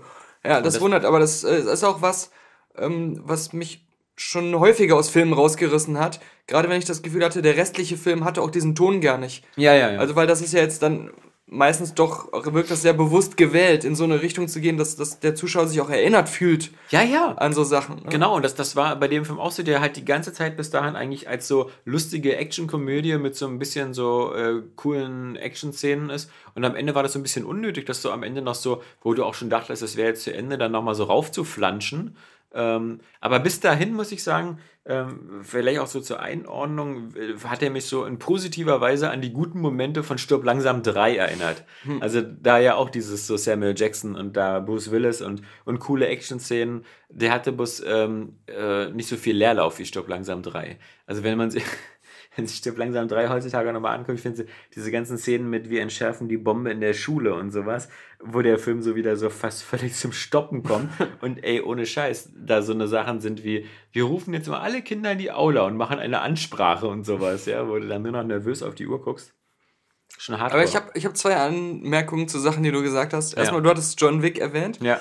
Und ich habe letztens, ähm, ich glaube, während ich meditiert habe, geträumt, ja. dass man soll ja dann an nichts denken, aber wenn man an was denkt, soll man es einfach passieren lassen und nicht groß darüber nachdenken, was man da denkt. Ich sah vor meinem geistigen Auge den Trailer von John Wick 3, fiktiv, aus meinem Kopf geboren. Wo er die ganze Welt tötet. Woher weißt du das? Weil das das Ende von John Wick 2 war. Nein, aber es war wirklich die ganze Welt. Und zwar, es war so, John Wick ist in irgendeinem Flugzeug oder sowas. Und äh, dann kommen so, überall stehen Leute auf so, die da auch im Flugzeug sitzen, ziehen ihre Waffen. Er guckt so in die Kamera, here we go again. Nimmt seine Waffen, schießt alle Leute in dem Flugzeug tot, fängt auf einmal ganz schnell an zu laufen, springt durch das Cockpit durch, ins Weltall, dreht sich um und schießt auf die Erde, aus dem Weltraum heraus. Klingt fast so Und wie dann so kam so- Saints Row Zwischensequenz. Dann kam so der Schriftzug, John Wick 3. Und, und äh, das, das war das erste, Diesmal grad- sind wir das Ziel. ja. so das erste, wo ich dran denken musste. Und dann geht er auf äh, bestimmt danach so auf den Mond, kriegt er irgendwie so drei Assassinenmünzen als Belohnung und ähm, trinkt dann einen Mondcocktail, ähm, weil die ganze Zeit die äh, Assassinenwelt, die Parallelwelt der Assassinen hier auf dem Mond in einer Basis gelebt hat. Aber ähm, das zweite war, du hattest das Budget erwähnt von Killers Bodyguard. Ja. Und Zuhörer von unserem anderen Podcast, die letzte Filmkritik, werden es da schon gehört haben, aber hier muss ich auch nochmal sagen, weil es mich immer wieder verblüfft. The Shape of Water, Ja. der extrem hochwertig in jeder Hinsicht aussieht. 17,80 Dollar. Sehr ähnlich. Also so geilste Sets, so ähm, Michael Shannon, bekannte Schauspieler insgesamt drin, ähm, hat, äh, ist lang der Film und man hat nie das Gefühl, da wurde irgendwo gespart oder so. Ähm, auch einige visuell sehr beeindruckende Szenen, die garantiert aufwendig waren, so die komplett unter Wasser lange spielen und sowas. 19,5 Millionen Ja. Dollar. Krass. Ja. Reine Produktionskosten, abgesehen von Werbung, aber, aber Nicht zu vergessen Filme wie Independence Day 1 ja. oder so, die, Ja, ja. glaube ich, unter 50 Millionen waren. Und, Und das ist halt auch ähnlich wie bei den Videospielen, immer alles mit diesem Budget, du weißt ja nie, was dahinter steckt. Ja. Wenn es jetzt heißt, der Film hat 300 Millionen gekostet, sieht trotzdem aus wie ein Stück 270, Scheiße. 270 davon waren Marketing. Ja, genau. Nee, nee das, das, das ist noch nicht mal drin. Ja, ja. Meistens ist Oder das Catering. Genau. Ja, so, solche Sachen oder was weiß ich. Also du, du, du, die Gesamtzahl des Budgets, äh, das ist so absurd, das kann nicht immer in den Film fließen. Ähm, und Ja, das erinnert ich mich immer an den Berliner Flughafen. Ja. Ja, aber deswegen finde ich das zum Beispiel immer so gerade so interessant, wenn du, wenn du so eine Filme wie hier Killers Bodyguard siehst, wo, wo du eine, sagen wir mal, 10, 15 Minuten lange Actionsequenz hast in Amsterdam, so on location, in den Grachten und so, wo du gedacht hast, okay, das, das war früher so auf dem Niveau wie in den James Bond-Filmen, ja. Also das, das ist, ähm, ist ja mal gar nicht so schlecht. Und, und das dann für so ein Budget hinzubekommen, weil das ja immer aufwendig ist, ja, immer so dieses ähm, äh, ne, Stadtteile absperren und sonst was. Und äh, ich fand das echt, ähm, erst- ich finde es halt erstaunlich, dass so eine, so eine Filme halt sowas immer noch hinbekommen, so diese Oldschool-Action, wo du einfach siehst eben, wie, wie Autos ineinander krachen oder sowas und das halt noch so gefilmt wird, dass du es sehen kannst. Ähm, wirkt halt auch ein bisschen so, glaube ich, als ob da so die Leute, die sonst Cobra 11 machen oder so, auch mal so sich da so austoben durften.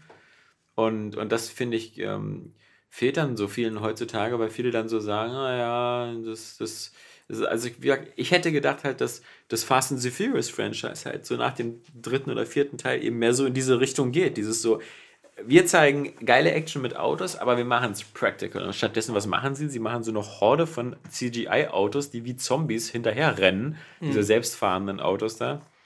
Und Ich habe auch als, als anderes Beispiel mit meinen Eltern, als ich in Hürth war nach der Sundance-Reise, äh, nochmal Get Out geguckt. Hast du den eigentlich inzwischen gesehen? Noch nicht, nee. Und weil das ist so ein typischer Film, von dem weiß man in Deutschland, viele kennen den gar nicht oder haben den nicht gesehen.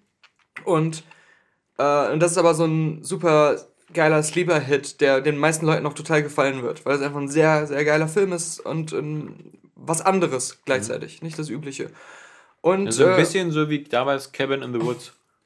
Was, Ja, also ja, vom Überraschungsfaktor, vom Überraschungsfaktor, so, ja, so, genau, genau. ja. Und dann, Nicht von der Thematik. und dann sagt man halt auch noch so, und das kann man vollkommen legitimerweise sagen, es ist ein Horrorfilm und die meisten Leute gucken halt gerne mal einen Horrorfilm. Deswegen Mhm. ist jetzt nicht so, hey, der Film Der Seidene Faden mit Daniel Day-Lewis ist super. Was ist denn das für ein Film? Niemand naja, Schneider. das ist so ein Liebes... Es geht um so einen Künstler und der ist halt total passioniert, äh, der ist Kleidermacher und äh, das kannst du nicht beschreiben, warum Ja. der Film gut ist. Und das ist halt so, es ist ein ziemlich guter Horrorfilm. Und ähm, dann äh, haben wir den geguckt und äh, fanden, meine Eltern fanden den auch total super und so. Und da ist mir halt wieder aufgefallen, wie geil der äh, wieder einfach filmisch und durch Psychologie und so seinen Horror erzeugt und äh, trotzdem nie wirkt wie ein verkopfter Arthouse-Film oder so. Mhm. Also er ist immer noch sehr mainstreamig, aber so wie es sein sollte. Ja. Hat natürlich auch wieder fast nichts gekostet, hat Mhm. ziemlich viele, ähm, also hat auch ein paar bekannte Gesichter drin, aber auch ziemlich viele so Newcomer. So, der Hauptdarsteller ist ja jetzt auch im Black Panther drin, aber vorher kannte ich den zum Beispiel auch nicht.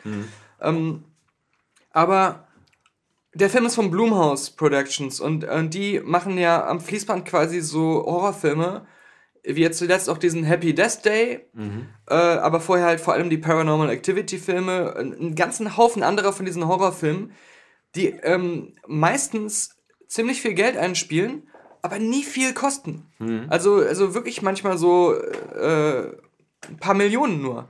Aber dann 100 Millionen oder manchmal 50 Millionen reicht auch schon äh, am Boxoffice einspielen. Und dann habe ich mal so einen Podcast gehört mit diesem Jason Blumhaus, der, der Gründer von diesen ganzen, der auch meistens dann der Hauptproduzent ist von jedem Film, der dann besonders über Get Out sagte, mein Konzept ist halt, Get Out war ja das Regiedebüt auch von diesem Jason Peele, der ähm, vorher Comedian hauptsächlich war. Ähm, mein Konzept ist, ich höre mir Filmideen an und wenn ich die Idee gut finde, sage ich demjenigen, der diese Idee hatte, mach den Film doch einfach selbst. und lass nicht jemand anders das machen. Du weißt am besten, wie dieser Film funktioniert. Ich rede dir nicht rein. Du hast alle Freiheit. Aber wenn ich als Produzent sage, wir müssen das und das machen, um das Budget zu kriegen, zum Beispiel bei Get Out, was ziemlich auffällig ist, alle benutzen Windows-Phones. Ja, Ja, was in der Realität niemand machen würde. Ja? Diese, die gibt's gar nicht mehr, die Ja. kann man käuflich gar nicht mehr erwerben. ähm, es sind überall Microsoft-Produkte von Surface bis was weiß ich Ja. drin. Ja? Es stört nicht, aber es ist auffällig, wenn man drauf achtet. Das war, Ähm, glaube ich, auch in einem Honest-Trailer. Ja, ja, genau. Aber das sind diese Sachen, äh, die musst du schlucken, aber kreativ. Und was deinen Film angeht, kannst du ansonsten machen, was du willst und ich rede dir nicht rein. Und dann funktioniert halt sowas auch. Und ähm, äh, das, das ist so irgendwie so, finde ich, so ein geiler Way to go und zeigt aber auch wieder, was und total unterschätzt ist. Wir reden ja meistens über, wer ist der Drehbuchautor, wer ist der Regisseur. Aber wer ist der Produzent? Ob das nicht oft auch sehr ausschlaggebend dafür ist, einen geilen Film zu kriegen am Ende. Ja, zum Beispiel ist das Kathleen Kennedy. Ja, Oder ist das irgendwie hier Kevin Feige? ja, ja. Ja. Stimmt. Ja, stimmt, stimmt. Ja, das kann man gut so sagen, ja. Oder sind es diese austauschbaren, namenlosen 15 Manager von DC Warner? Ja. Mm.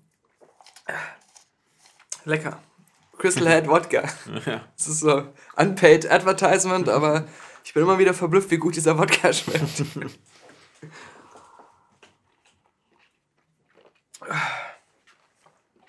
ah, schon 59 Minuten auf dem Tag. Mensch. Ja. Ist wieder diese Ein-Stunden-Schwelle, wo man genau weiß, ab hier beschwert sich kein Zuhörer mehr, wenn es jetzt endet. Genau. Es Hier kö- ist, unsere Arbeit ist getan. Ich muss immer bedenken, dass ich äh, bestimmt gute 5 bis 10 Minuten rausschneiden werde. Die müssen wir natürlich noch jetzt ranhängen. Genau. Also die Brutto-Spielzeit muss mindestens eine Stunde 15 sein. Gleichzeitig haushaltet man aber schon. Was ist, wenn ich jetzt alle Themen noch verbrauche und nächste Woche dann gar kein Thema mehr im Podcast habe? Nee, hast du was sonst noch? Äh, was, was, in de, was ist in deinem Leben passiert noch?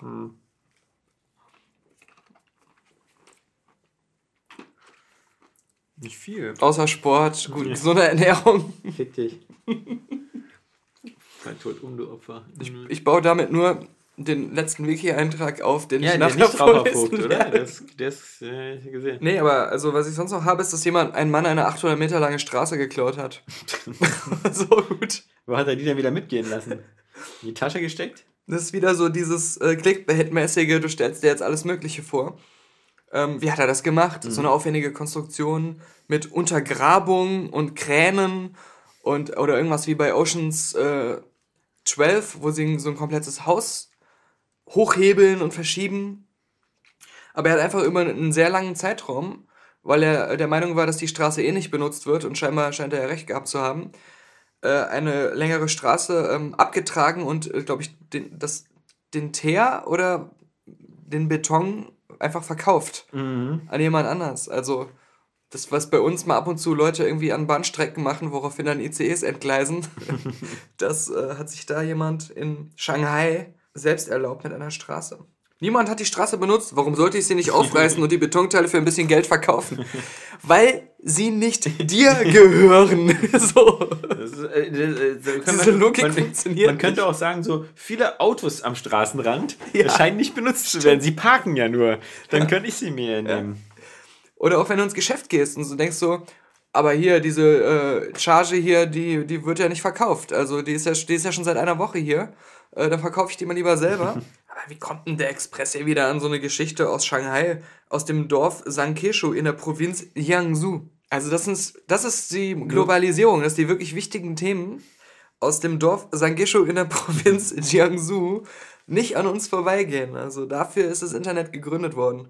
Herzlichen Glückwunsch. Weißt du, so ein, ein so ein Typ, ein so ein Mann, Ja. der eine 800 Meter lange Straße in der Provinz Jiangsu im Dorf Sankeshu in China klaut, Ja. ja?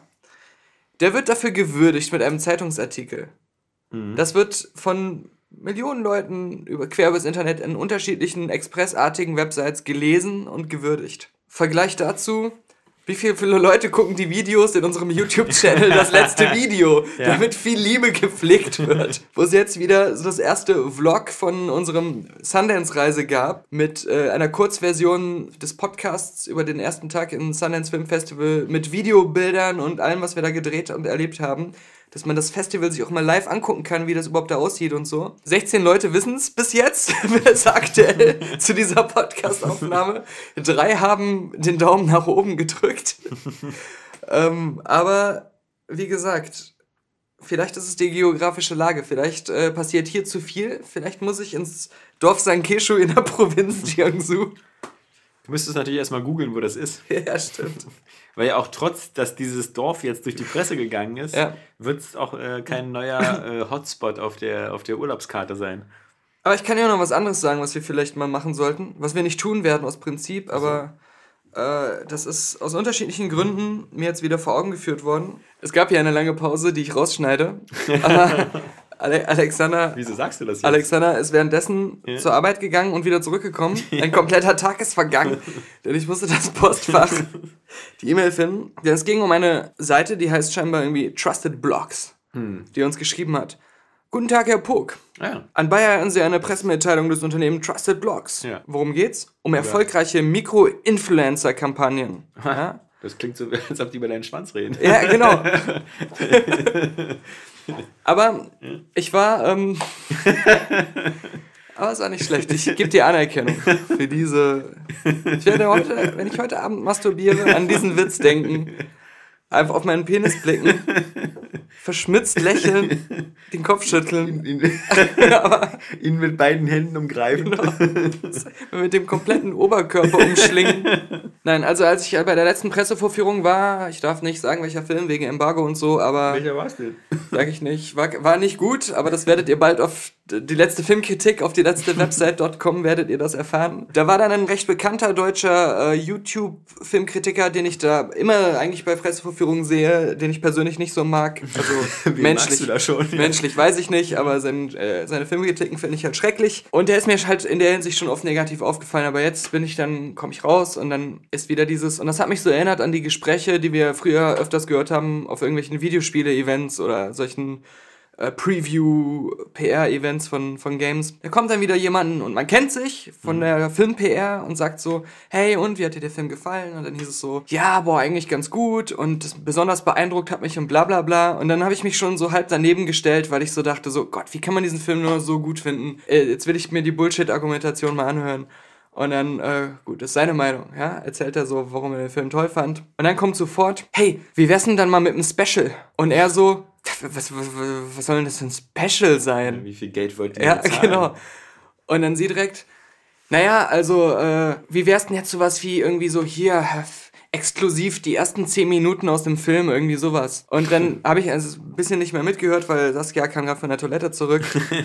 so. Ja, die Hände nicht gewaschen. Aber dann auch wieder dieses, da merkt man so, wie eine Person so voll in diesem corporate, äh, werbefinanzierten System drin ist, weil die Antwort war dann erstmal irgendwie so, ja, da muss ich dann erstmal aber nochmal mit Warner reden. Und, ja, ja, gut, okay. Mit, mit, mit Jack Warner oder Ja, mit, ja, so richtig. Aber davon mal abgesehen, ich gucke das immer relativ selten, Mhm. aber ab und zu gucke ich mal sowas wie Explosiv oder so. Und ähm, es ist auch krass, wie oft du jetzt als Arbeitsbeschreibung von den manchen prominenten Influencer hörst. Ja. Das ist hier so, hier Jimmy Blue Ochsenknecht, äh, der bekannte Influencer. Und ich dachte mir so, das, das ist jetzt schon ein Beruf. Ja, vor allem ist es, Früher hieß es wenigstens B-Prominenz oder so. nee, nee, früher hieß das irgendwie Werbefigur. Ja. Oder höchstens mal Oder Werbeikone. arbeitslos. Ja, oder arbeitslos, genau, ja. Jetzt sind es plötzlich alles Influencer. Vor allem Influencer ist es so ein verklärter Begriff dafür, weil im Grunde du, du, ähm, früher, wir, wir haben mal, ähm, als wir irgendwann mal bei Area Games uns zusammengesetzt haben und gesagt haben, was, was wollen wir, was unsere Ausrichtung, was wollen wir machen? Na, Influencer werden. Nee, das eben nicht, aber, aber irgendwie hat dann damals der Stefan Adolf von Area Mobile, der damals so auch einer unserer Chefs war, gesagt, ähm, Meinungsmacher. Da ging es aber mehr darum, wir testen Sachen ehrlich, also Games und so. Und unser Anspruch ist es, äh, die Meinung der Leute mitzuformen mit unserer Expertise. Ja. Musst du So. so viel lachen bei Expertise. genau. Wenn ich denke, ich habe jetzt ungefähr eineinhalb Stunden Kingdom Come Deliverance gespielt, ich könnte schon den Test schreiben. schon fertig. Aber damals dachten wir, Ja. wir wären Experten. Damals hatten wir noch nicht diese gesunde Portion realistische Selbsteinschätzung und Humor und Selbst gegenüber. Aber äh, hinter Influencer steckt ja, du bekommst Geld dafür, dass du Leute beeinflusst, Sachen Aber- gut zu finden, Ja, aber und vor allem nicht. Du für die du bezahlt Wollte ich wurdest. gerade sagen. Du, das, der große Unterschied ist ja, ob du mit deinem Herzblut Leute von Ja. deiner Meinung versuchst zu beeinflussen oder von der Meinung, die dir gerade per Geld empfohlen wird. Und jetzt kommt's. Und, und das ist auch der einzige Grund, warum zum Beispiel dieser YouTuber. Und deshalb würde ich zum Beispiel nur ein Audi fahren, weil das Vorsprung durch Technik Ja. ist. Wusstest du, dass Audi den ersten Allradantrieb in die Serie gebracht hat? ich kann dich nicht mehr hören. Ich habe zu viel Crystal Head Wodka getrunken. Ja, Der ist durch echten Kristall geflossen. Wusstest du das? nicht schlecht. Hieß ja früher Auto-Union. Aber die Sache ist, die einzige Qualität Ja. oder das einzige, die einzige Leistung, die ein Influencer bringt, um interessant zu sein als Influencer oder Ja. diesen Titel zu bekommen, ist, viele Abonnenten ja, zu haben. Ja, genau. Das müssen noch nicht mal Leute sein, die aktiv wirklich die ganzen Fotos und Texte oder Videos sich angucken, sondern einfach nur potenziell so viele Leute haben einmal auf Subscribe Ja, gedrückt. zum Beispiel Prinz William und Kate sind ja auch schon Influencer. Ja. Selbst Ja, wenn man den, den Adelstitel wegnimmt und das, Ja. äh, die potenzielle äh, Regentschaft, werden sie jetzt schon Influencer.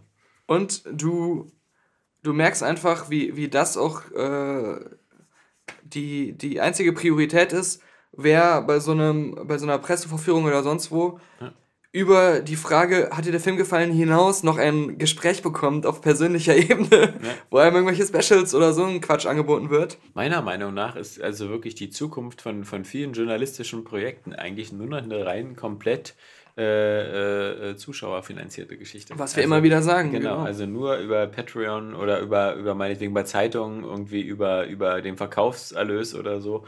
Und ähm, ich finde, die, die, sie sollten eher, jedes dieser Outlets oder Magazine sollte mit Stolz immer darauf hinweisen, sich irgendwie jedes Spiel selber zu kaufen und von vornherein niemals stolz darauf sein, mit der Branche befreundet zu sein Mhm. oder, oder Freunde zu haben oder, oder besonderen Zugang oder so. Ja? Man kann ja trotzdem leidenschaftlicher Spieler oder Kinogänger sein, aber man sollte kein leidenschaftlicher Freund des Studios A oder des Publishers B sein. Außerdem, ich finde auch bei, bei den äh, Lesern, Zuhörern, Zuschauern, sonst was, sollte auch ähm, so Buzzwords wie Exklusivität und Ja. solche Sachen. Sofort die Alarmglocken an. Ja, und vor allem mal wieder so geeicht werden.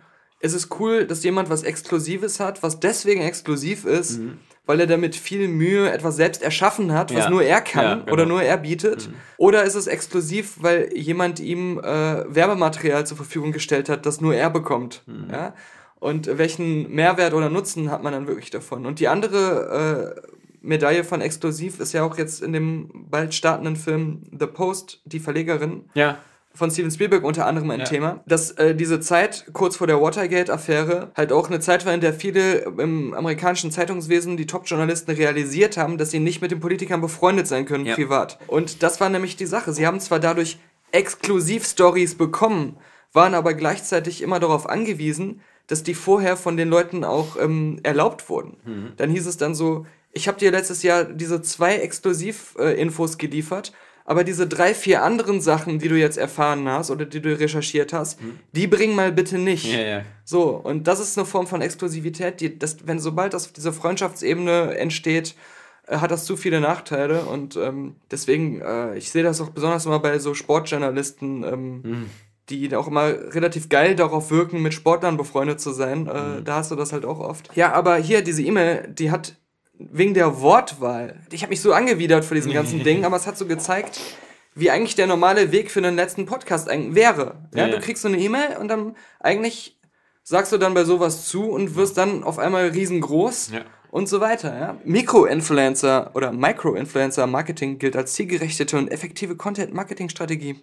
Das Instrument. Fehlen da nicht ein paar irgendwie so Füllwörter oder so? so? ich weiß nicht. Ich glaube, das ist schon sehr äh, narrowed down, damit auch Ja, ein ja. Roboter es verstehen kann, weil in Zukunft das alles von Robotern gehandhabt Stimmt. wird. ja. Das ähm, Instrument, weißt du, das ist nämlich. Influencer sind Instrumente. Das Instrument verringert Streuverluste. Sind wir jetzt schon im Shotgun-Geschäft angekommen? Wie sie in anderen Werbeformen auftreten, durch eine hohe Glaubwürdigkeit der Micro-Influencer und eine enge Verbundenheit mit den Followern. Welche Glaubwürdigkeit, wenn du jemals rausbekommst, dass dein Typ immer nur so. so solche E-Mails Ja, liest ja. und an, äh, darauf eingeht. Und, und das ist ja genau die, dieses, wie, wie du hier einfach so offengelegt bekommst, Ja. als wenn das das Normalste von der Welt ist, dass ja. Glaubwürdigkeit Ja. auch ein nur ein Marketing-Tool ist und nicht was Asset, ja. echtes Asset. irgendwie Aber Form. dieses, dieses Asset ist ja auch schon alt, so wie, so wie früher halt immer bei den sogenannten Testimonials. Ja, Weißt genau, ja. Wenn dann, wenn dann äh, der, der Kerner gesagt hat, dass ihm diese Truthahn-Schinkenwurst immer so lecker schmeckt. Ja, ja. Und seiner Familie und seiner Frau und die dann Fahrrad fahren, wo man weiß, irgendwie, das machen die sowieso nie zusammen. Oft äh, ist das, steht das wahre Leben dann nachträglich oder auch bei Kevin Spacey oder solchen Ja, oder Personen. Bill Cosby oder so. der Werbebotschaft im Wege ja, der Glaubwürdigkeit. Wer Projekte im Bereich Micro-Influencer-Marketing umsetzen möchte und jedoch über Ablauf und Gestaltung noch unsicher ist, kann sich zur Unterstützung an eine PR-Agentur wenden. Die Plattform Trusted Blogs hilft mit einer Empfehlungsliste bei der Auswahl eines geeigneten Dienstleisters. Häufig sehen sich Unternehmen nicht in der Lage, Projekte in diesem Bereich selbst abzuwickeln. Hier unterstützen wir gern. Wir entwerfen eine Story, die über den Blog erzählt werden soll, übernehmen die Recherche und Auswahl der Blogger und die anschließenden Evo Evaluationen. Das heißt eigentlich auch, der, der YouTuber oder Blogger oder sonst wer selber muss eigentlich auch gar nicht so viel machen. Er muss seine Glaubwürdigkeit auch gar nicht so stark einbringen, sondern er kriegt das Skript schon geliefert. Aber wo mir das immer in letzter Zeit besonders stark auffällt, ist ähm, äh, bei Automagazinen. Also ich lese ja ähm, ab und zu mal hier die, die Automotorsport oder so. Ähm, und die sind ja auch so, so vollgepackt mit Sachen, wo du wirklich so diese Trennschärfe zwischen Artikel und Werbung schon fast gar nicht mehr erkennst. Also auch immer gerne ist dann sowas gesehen, ähm, so irgendwie äh, irgendwelche komischen Reportagen so mit so einem irgendeinem x-beliebigen neuen Auto durch San Francisco. Und dann soll das so sein wie so ein, wie so ein, wie so ein, wie so ein Reisebericht. Äh, Ja. aber natürlich irgendwie nur damit klar ist, so irgendwie, das ist jetzt der neue Jeep so- sowieso oder, oder der neue Range Rover oder keine Ahnung. Und ganz krass dann auch so eine Sachen, dann ist dann danach noch so eine 30 Seiten Beilage so äh, die Legende Porsche oder so. Ja, aber alle Porsche. Richtig, Also, ja. Aber halt nur über diese eine Marke und sowas. Und, und das ist alles vielleicht gar nicht so verfänglich und vielleicht früher hätte man das auch gemacht und so. Aber wenn du heutzutage so eine Zeitung durchblätterst, ja, ähm, so, eine, so, eine, so eine Autozeitung, dann wird dir so irgendwie so komplett klar, irgendwie, wie viel von den Inhalten da schon, schon auch vom Vorfeld einfach verkauft worden sind an, an Automarken und Es wird ja auch immer schlimmer mit diesen kaum von redaktionellen Inhalten unterscheidbaren äh, sponsored Artikeln oder solchen Sachen. Ja, genau. Wo Editorial oder Ja, ja. Advert, äh, Advertorial oder Mhm. so.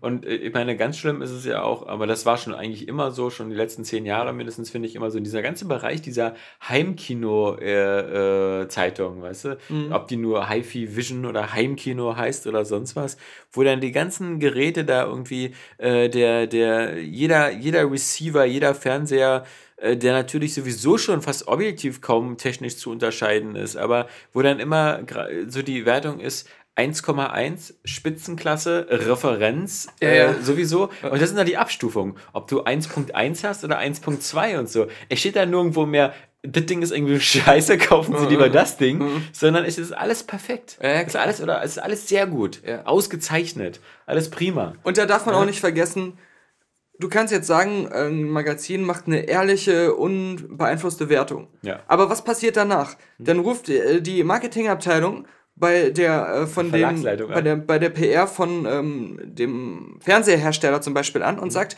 okay, euer Fernseher hat jetzt 1,1 Referenzklasse bekommen. Ähm, wenn ihr uns jetzt aber ähm, mal Ge- Geld bezahlt oder Werbekampagne in dem und dem Ausmaß gibt, dann werden wir dieses Ergebnis aber auch noch viel krasser präsentieren. Und dann wird, wird das in 10 besten Listen auf 100 Seiten immer wieder erwähnt und dann werden diese Erwähnungen mehr und so. Und äh, das ist natürlich eine, eine Form von Werbung, die im redaktionellen Bereich stattfindet und so auch unterschwellig immer manipulativ ist. Ja. Weil du auf einmal so von irgendeiner Gaming-Maus, die nur 0,1% besser ist als 10 andere Gaming-Mäuse, aber das ist trotzdem die einzige, von der du ständig in den Artikeln liest. So, so ganz beiläufig. Ja. Und ich meine, was wir ja beim AGM, bei dem kurzlebigen äh, Printmagazin auch gelernt haben, ähm, und das, das gilt nicht für alle Printmagazine, also ich, ich will da vielleicht mal die GameStar oder so rausnehmen, wo Ja. dann teilweise noch die, so, die Entscheidung, was aufs Cover kommt, so von der Redaktion oder von der Chefredaktion getroffen worden ist. Also auf alle Fälle noch so zu Zeiten so von Jörg Langer. Ähm, aber bei anderen Printzeitungen ist es ganz klar, dass das, was aufs Cover kommt, ist verkauft. Also äh, als Werbeanzeige quasi. Ja, ja. Oder als Deal. Also so nach dem Motto, ey, nächste, nächsten Monat haben wir doch hier, da ist ja so Far Cry äh, 5. Ist Jetzt müssen wir uns einen Thema. Artikel aus den Fingern saugen. Ja, damit es zum Cover diese passt. Coverstory zu hinzukriegen, rechtfertigen oder so.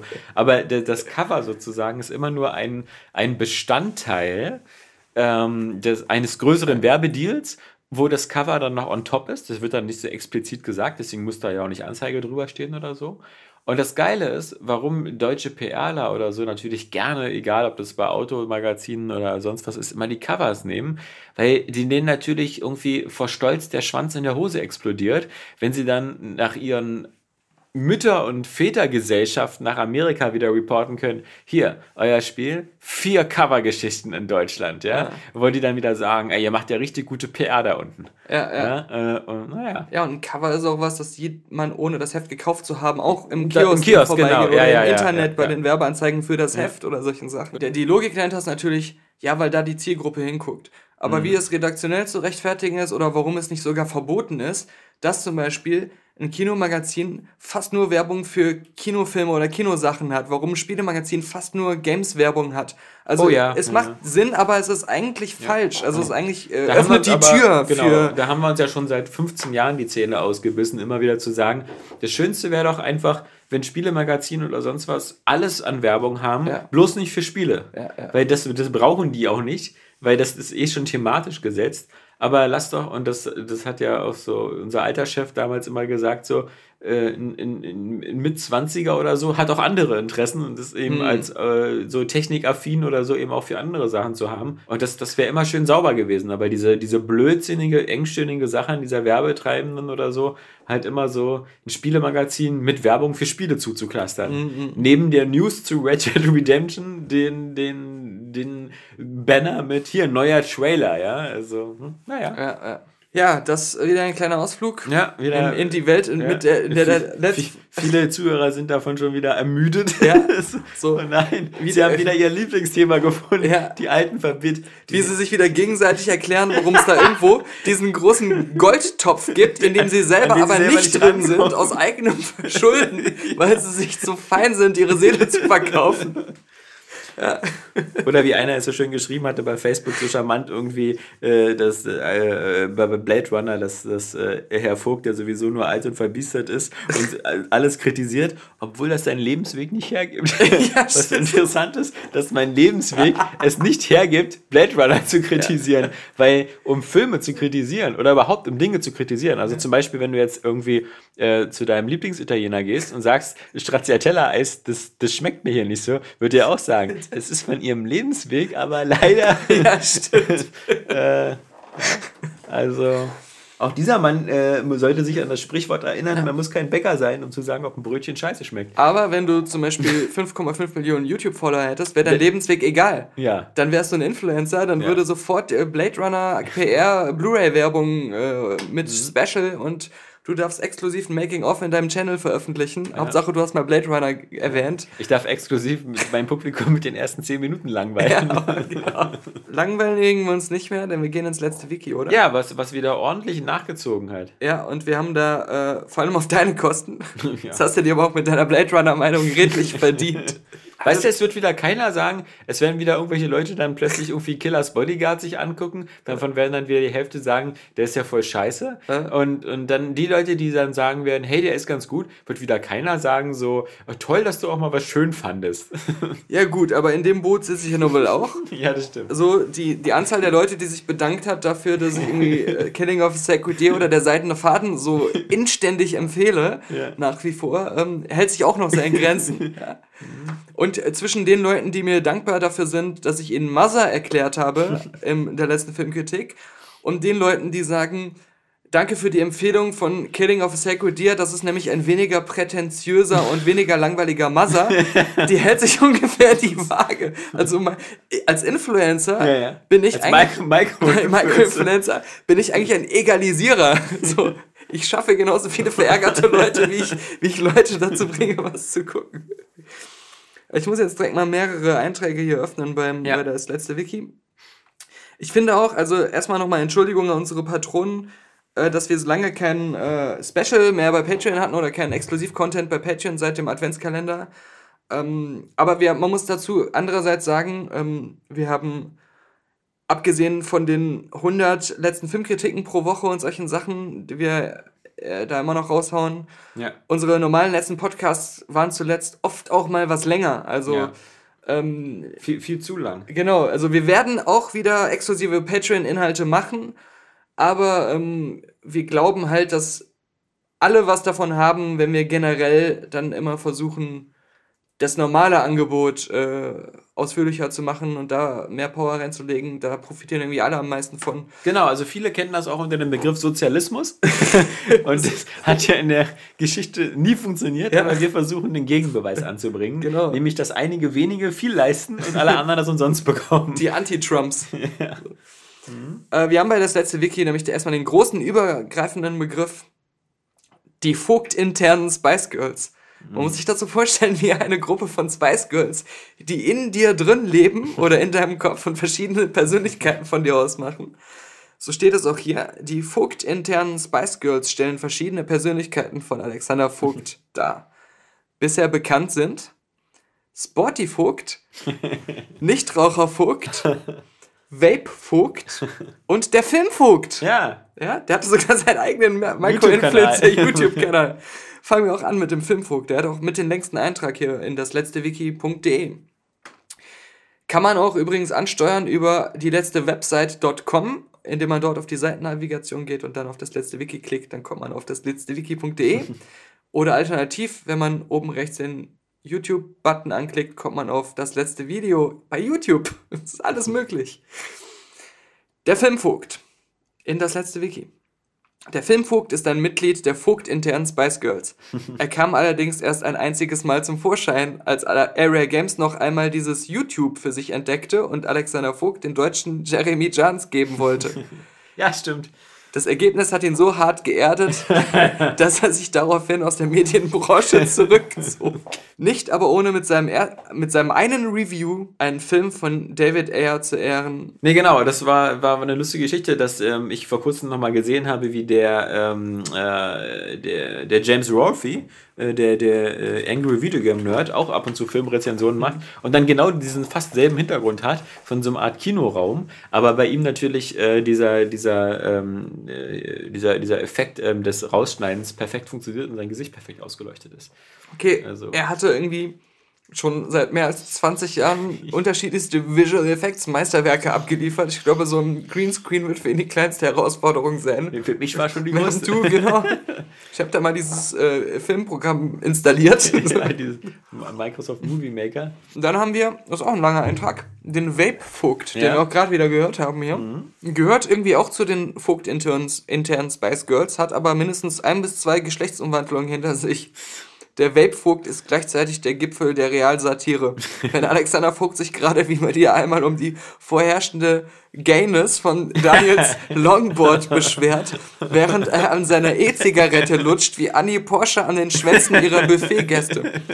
Das ist ein netter Callback. Ich muss man da sagen. wirklich mal hingehen, weil es Ja. ist ja auch nicht teuer bei Annie Porsche, glaube ich, 60 Euro für einen kompletten Tag. Na, meinst du, die gibt's noch? Mhm. Ist ja auch ein bisschen kurzlebig, diese Branche da. Nee, die gibt es schon seit Ewigkeiten, das ist eine Okay. Institution. Okay, Entschuldigung. Oh. Aber ähm, die, die Frauen, die freiwillig dort als Hobby agierenden Gangbang-Tussen, die wechseln. Das ist, aber ich glaube, aber Annie selbst nimmt nicht so an den Sachen teil, sondern das sind dann mehr so wie Bügüm Skinny oder die erwähnten Wesen sie alle. Damals haben wir sie am Podcast genannt. Die neue, die neue Vanessa und die Bigim Skinny und so, die, die machen dann äh, die Aktionen.